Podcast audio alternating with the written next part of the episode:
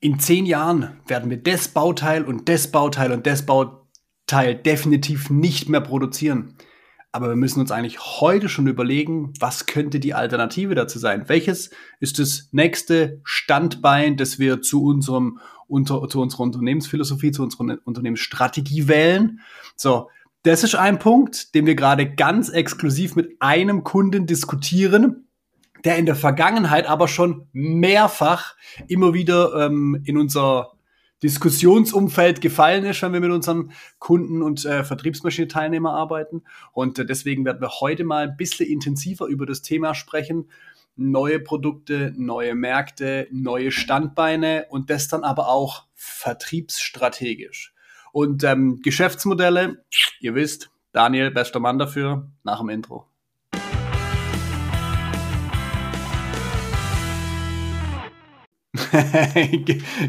Geschäftsmodelldenker, bist du auch da? ich habe zurzeit viel Spaß. Also viele, viele, viele ich, ich Termine sagen, Gespräche genau zu diesen Themen. Sehr schwerpunktlastig aktuell. Ähm, diese, mhm. diese, diese Überlegungen Richtung Geschäftsmodell, Richtung Produkterweiterungen, neue Ideen, neu, Neuingründung etc., solche Sachen, ne? die immer im ersten Moment mal gar nicht so viel mit Vertrieb zu tun haben, aber die saugeil in deine ähm, Expertise passen und die natürlich am Ende des Tages irgendwann zum Fliegen gebracht werden müssen. Ne? das ist ganz klar. Aber das äh, ähm, ja, ist gerade also, ziemlich spannend. Also auf der einen Seite schlägt da mein Herz immer höher, weil ich genau aus dieser Welt komme. Ja. Ähm, wir, wir haben für uns ja definiert, ganz ursprünglich, einen Schritt zurück, wenn ich über ein Geschäftsmodell nachdenke, ja. muss ich vor allem sagen können, wie ich damit Geld verdiene. Sonst habe ich kein Geschäftsmodell. Ja. So, die Vertriebsmaschine setzt aber erstmal auf der Annahme auf, dass du dein Geschäftsmodell kennst und im Griff hast und ja. wir dann einen professionellen Vertrieb darauf aufbauen können. Und da gehen wir in zwei Schritten sauber vor. Ähm, das ist unser Ansatzpunkt. Heißt aber auch gleichzeitig, in so einem Geschäftsmodell ist immer Wandel drin. Und ähm, da schauen wir natürlich mit rein, das ist vollkommen klar, bis hin zu, hey, wir stehen jetzt an diesem Punkt, wir müssen da grundständig ran. Und was wir regelmäßig sehen, wir hatten ähm, in, in verschiedenen Runden von unserem, von unserem Podcast hatten wir schon über Geschäftsmodelle gesprochen. Wir hatten auch einmal den provokanten Punkt drin, wie wir dich in fünf Jahren aus dem Markt drängen. Indem wir nämlich bewusst theoretisch dein Geschäftsmodell angreifen, mhm. weil eins ist ganz klar, wenn du es selber nicht angreifst, dann wird es der Markt für dich tun. Und genau den Punkt, den erleben wir gerade regelmäßig, ähm, dass Unternehmen, die mit uns zusammenarbeiten, jetzt schon im Kleinen spüren, ähm, hm, auf Dauer geht so nicht weiter. Und wenn die den Gedanken weiterspinnen, wissen sie, in fünf bis zehn Jahren kann ich mein Unternehmen auf definitiv nicht mehr so betreiben, wie ich es aktuell mache.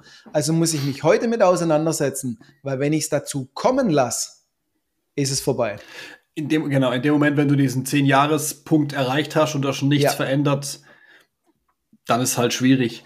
Und ähm, da gibt es ja ganz unterschiedliche Herangehensweisen, beziehungsweise ähm, es, es geht ja immer mal ein bisschen davon los, äh, du musst ja ein, eine Lösung für ein Problem bieten. ich sag mal, jetzt hingehen und sagen, also, wir machen jetzt einfach mal ein neues Produkt und das werfen wir mal auf den Markt, das wollen schon alle kaufen.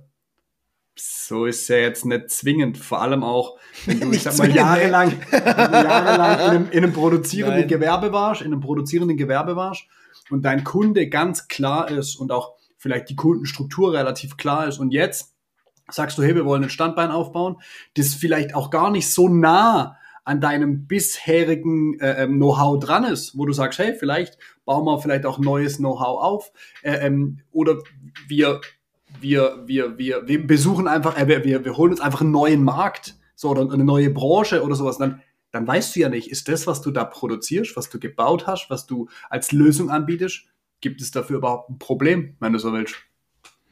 Also, jedes Mal, wenn ich von, von dem Unternehmen ausgehe, das aktuell da ist, habe ich ja ein bestehendes Produkt oder sogar mehrere Produkte in einem bestehenden Markt, in dem ich aktuell unterwegs bin. So, und jetzt kann ich quasi schön nach, nach der Lehre hervorgehen und mir überlegen, kann ich den Markt erweitern mit dem gleichen Produkt?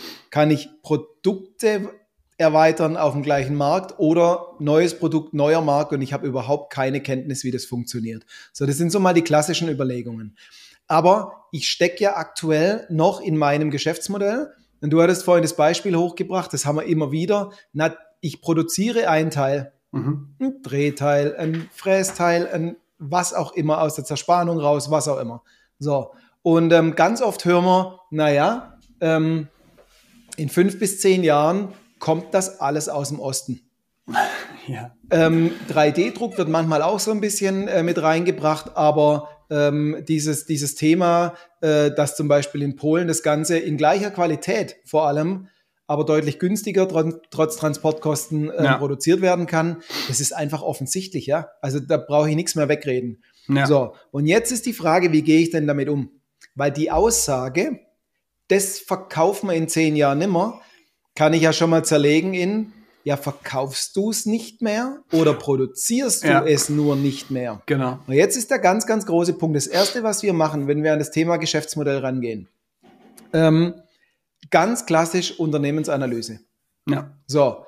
Oder auch SWOT-Analyse, dass ich einfach schon mal reinschaue in mein Unternehmen.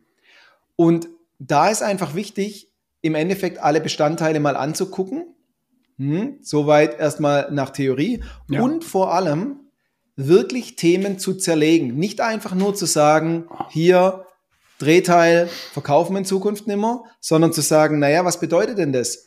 Ich brauche die Schnittstelle zum Kunden, mhm. ich muss dem eine Lösung verkaufen, in der Lösung steckt auch das Drehteil drin. Ja. Vielleicht aber auch mehr.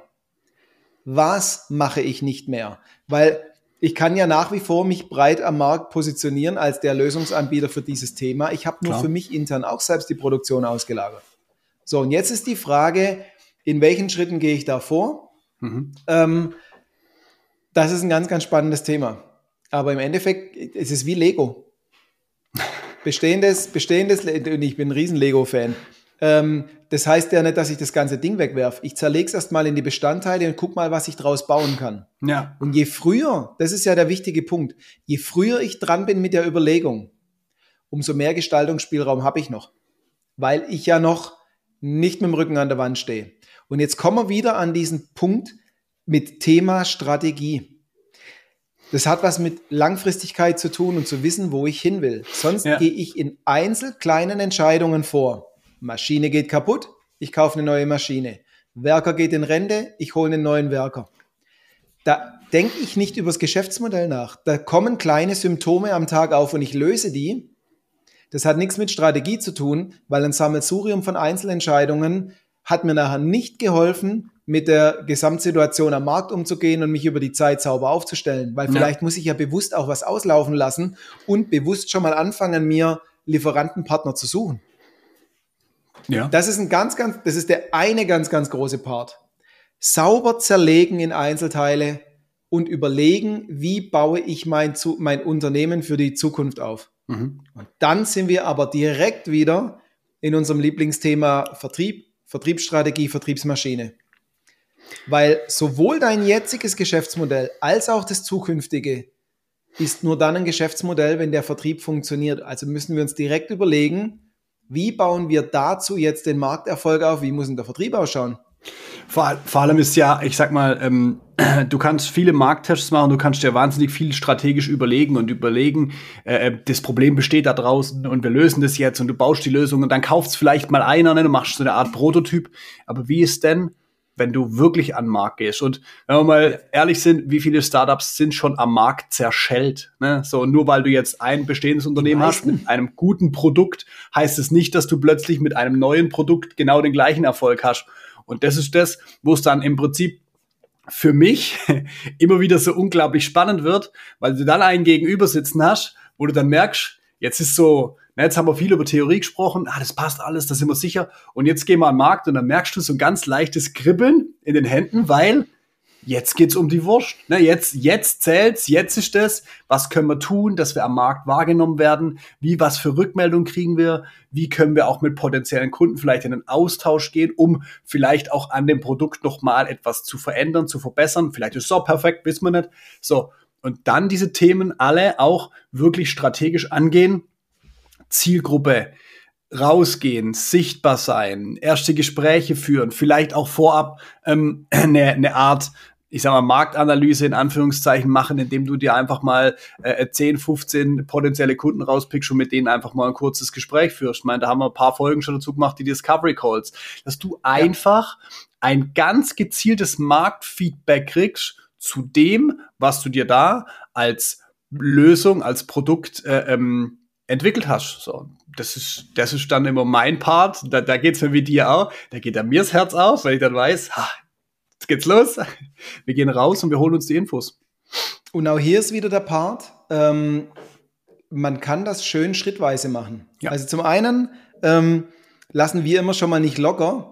Und selbst wenn die erste ganz nette Idee da ist, äh, wir treten erstmal von allen Seiten dagegen, bringen auch alle Optionen mit ins Spiel, die vielleicht bewusst gar nicht so optimal sind, dass man ja. sich bewusst entscheiden kann, was man macht und was man nicht macht. Ja. Und selbst wenn man dann quasi eine eine Vertriebsstrategie hat, wie man grundsätzlich vorgehen will, kann ich die mir in gewisse Stufen zerlegen, dass ich sage, erst wenn ich folgenden, folgende Stufe erreicht habe, gehe ich in die nächste rein, um das Risiko äh, von, vom Investment gering zu halten, weil ich dann vielleicht auch erst an einem Punkt bin, dass ich gewisse Sachen testen kann. Dann weiß ich aber immer, in welchen Schritten ich das mache. Ich begrenze mein Risiko und alle Beteiligten verstehen, was sie warum denn eigentlich tun. Ja. Das ist doch der große Part. Also Strategie klingt oft kompliziert, klingt auch oft nach, jetzt haben wir zehn Runden gedreht, viel Geld und Zeit ausgegeben, wir haben irgendwas auf dem Tisch liegen, das ist bunt, aber hilft uns wieder nicht weiter. Nee, nee, das muss mir Sicherheit geben in Richtung Zukunft, was ich eigentlich tue. Und die Steps müssen sich nachher richtig anfühlen. Ich, ich wollte gerade sagen. Vollgas-Umsetzung. Ich, ich wollte gerade sagen, am Ende des Tages ist es ein bisschen wie so, wie so Treppenstufen. Du nimmst eine ja. Stufe nach der anderen und irgendwann weißt du, wo du hinlaufen musst und dann kannst du vielleicht auch mal lossprinten. Aber am Ende des Tages muss für dich erstmal klar sein, wie groß sind die Schritte. Und ähm, für mich immer spannend, gerade weil wir mit Unternehmen zusammenarbeiten, die sowohl auf der Geschäftsmodellebene ähm, vielleicht nicht diese Erfahrung haben, wie du es jetzt zum Beispiel in die Waagschale wirfst und auf der anderen Seite meistens auch vertriebstechnisch eben nicht diese, dieses Know-how haben, weil sie halt irgendwie mal gewachsen sind.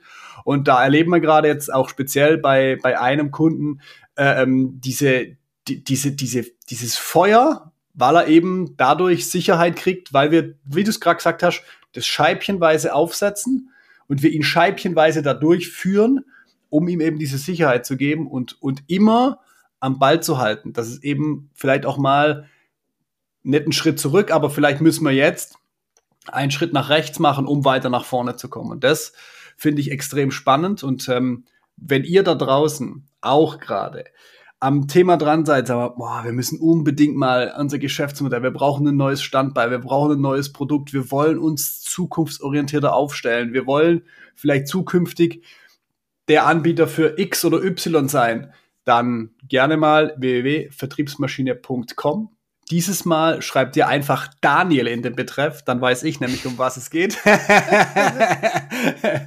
und ähm, dann quatschen wir einfach mal drüber, wie euer Geschäftsmodell aktuell funktioniert, was ihr so für Ideen habt und wo es hingehen soll. Und dann können wir das gerne mal scheibchenweise zerlegen und aufbauen und gucken, ob das, das erfolgreich werden kann.